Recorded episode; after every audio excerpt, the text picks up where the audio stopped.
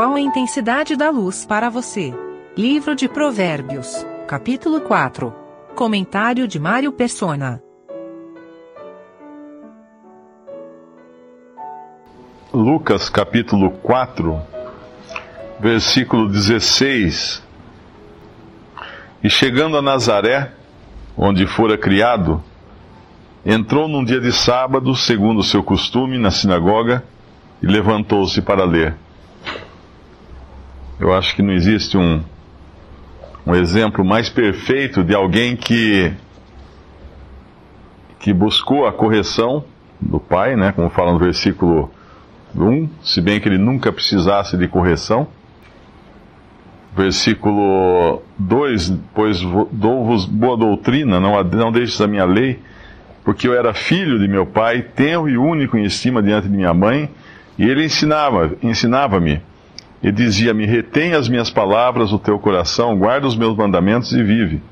Adquire a sabedoria, adquire a inteligência, não te esqueças nem te apartes das palavras da minha boca. O Senhor é o, é o melhor exemplo que nós temos de alguém que foi criado, no versículo 16 de Lucas 4, foi criado em Nazaré, e segundo o seu costume, diz lá no versículo, ele entrou no dia de sábado na sinagoga para ler. Então, então os seus pais o criaram, apesar de ser ele o próprio verbo, né? Nós podemos pensar que situação até até estranha, mas nós sabemos que ele foi obediente em tudo. Ele andou sempre em obediência, sempre em submissão aos seus pais.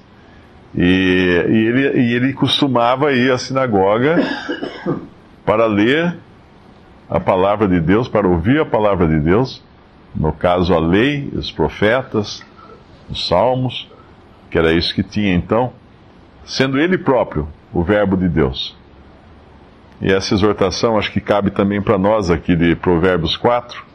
Uma, o, a submissão àqueles que nos ensinam. Outra, entendendo que a sabedoria de Deus é algo que você compra. Ou seja, uh, você busca, né, como fala no versículo 5, adquire a sabedoria adquire a inteligência. Obviamente, aqui não, não está falando de sabedoria humana, nem de inteligência uh, intelectual, mas da sabedoria de Deus. Tem uma passagem em Provérbios 23, eu, eu acho que é Provérbios 23,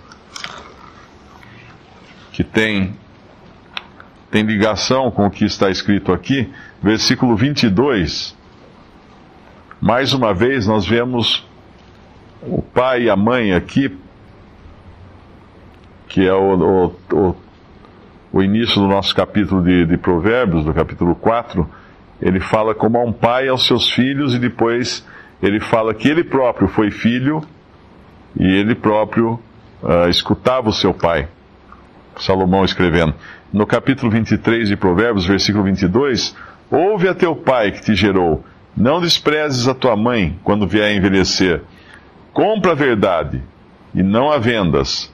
Sim, a sabedoria, a disciplina e a prudência.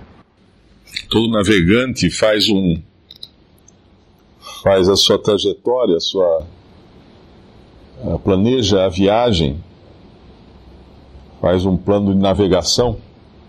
Ele leva em consideração vários fatores, a direção que quer ir, o vento, uma série de coisas são consideradas correntes marítimas. Mas o fato dele já ter esse mapa pronto, ele fala: bom, já fiz meu, o meu plano. Meu plano de viagem está pronto, posso sair meu barco, que eu vou chegar ao meu destino. Uh, não é bem assim. Porque ele faz um plano de viagem baseado nas condições que ele conhece naquele momento das condições de tempo, vento, ondas, marés, correntes e tudo mais. Mas ao longo do caminho ele vai precisar fazer correções, porque as circunstâncias vão mudar. Ele sabe disso. Se ele pegar o mapa e aquela carta de navegação que ele fez e guardar na gaveta, falar: Bom, já tenho, é só seguir isso aqui que eu chego lá. Ele não vai chegar.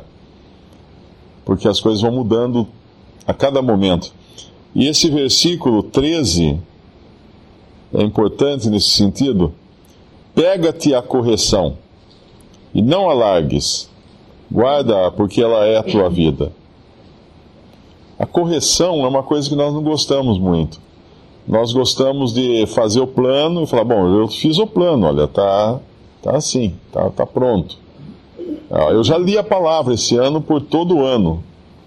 Eu já orei tudo o que precisava orar por todas as minhas metas desse ano. Pronto. Só ano que vem, agora que eu vou abrir a Bíblia. Não, não é bem assim, porque o vento vai mudar, a maré vai mudar, as ondas, as correntes vão mudar.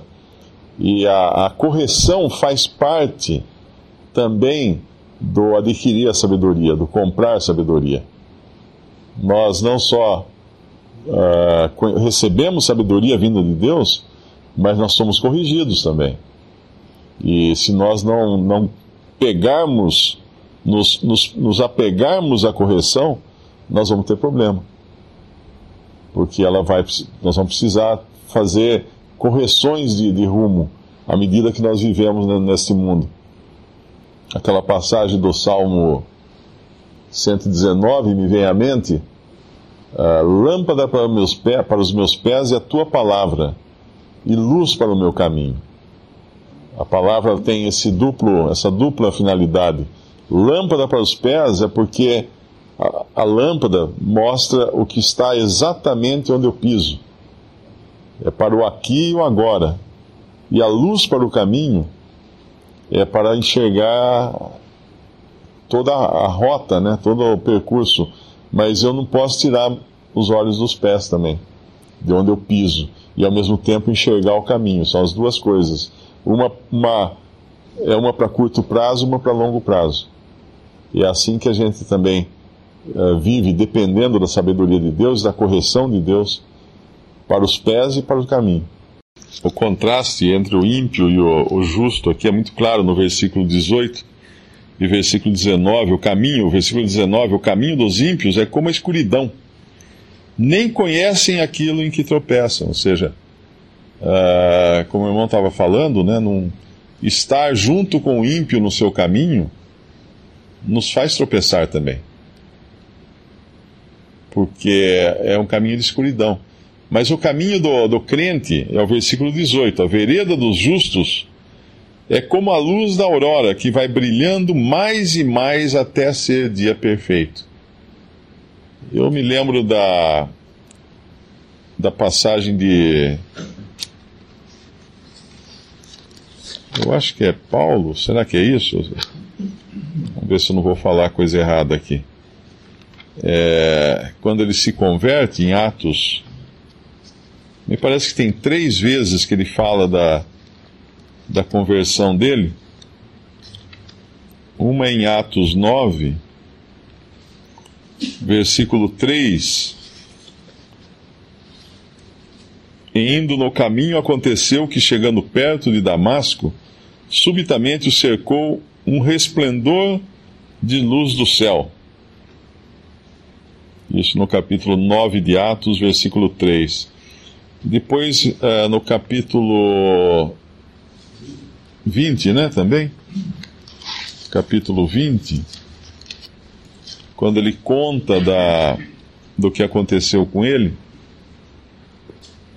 o versículo é, é o 22, né? Versículo, capítulo 22, versículo 6 de Atos. E, ora, aconteceu que indo eu já de caminho e chegando perto de Damasco, quase ao meio-dia, de repente me rodeou uma grande luz do céu. Primeiro era um resplendor de luz do céu, agora uma grande luz do céu. E eu acho que tem mais uma agora. 26, 3. 26, 3. Não? 13. 13. 26, 13. Ao meio-dia, ó rei, vi no caminho uma luz do céu que excedia o esplendor do sol, cuja claridade me envolveu a mim e aos que iam comigo. A impressão que dá aqui é de uma luz cada vez mais forte, embora fosse a mesma luz.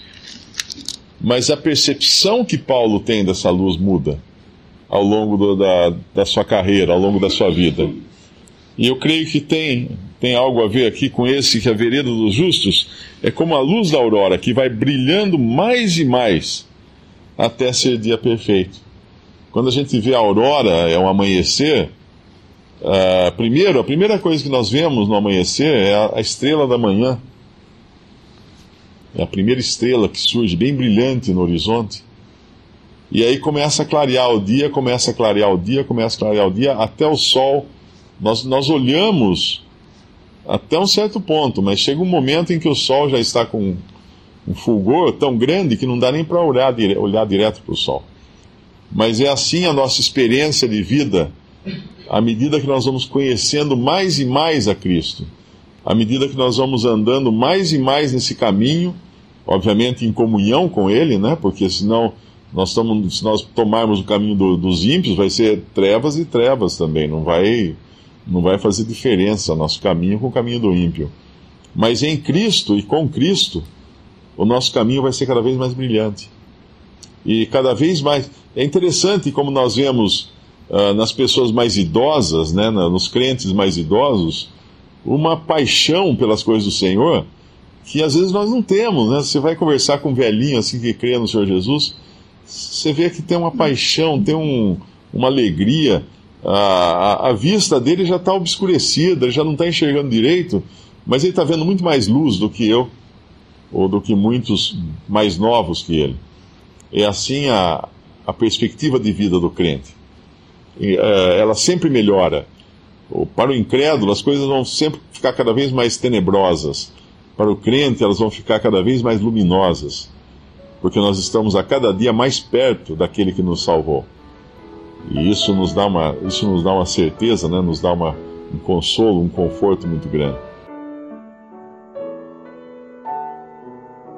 Visite respondi.com.br. Visite também 3minutos.net.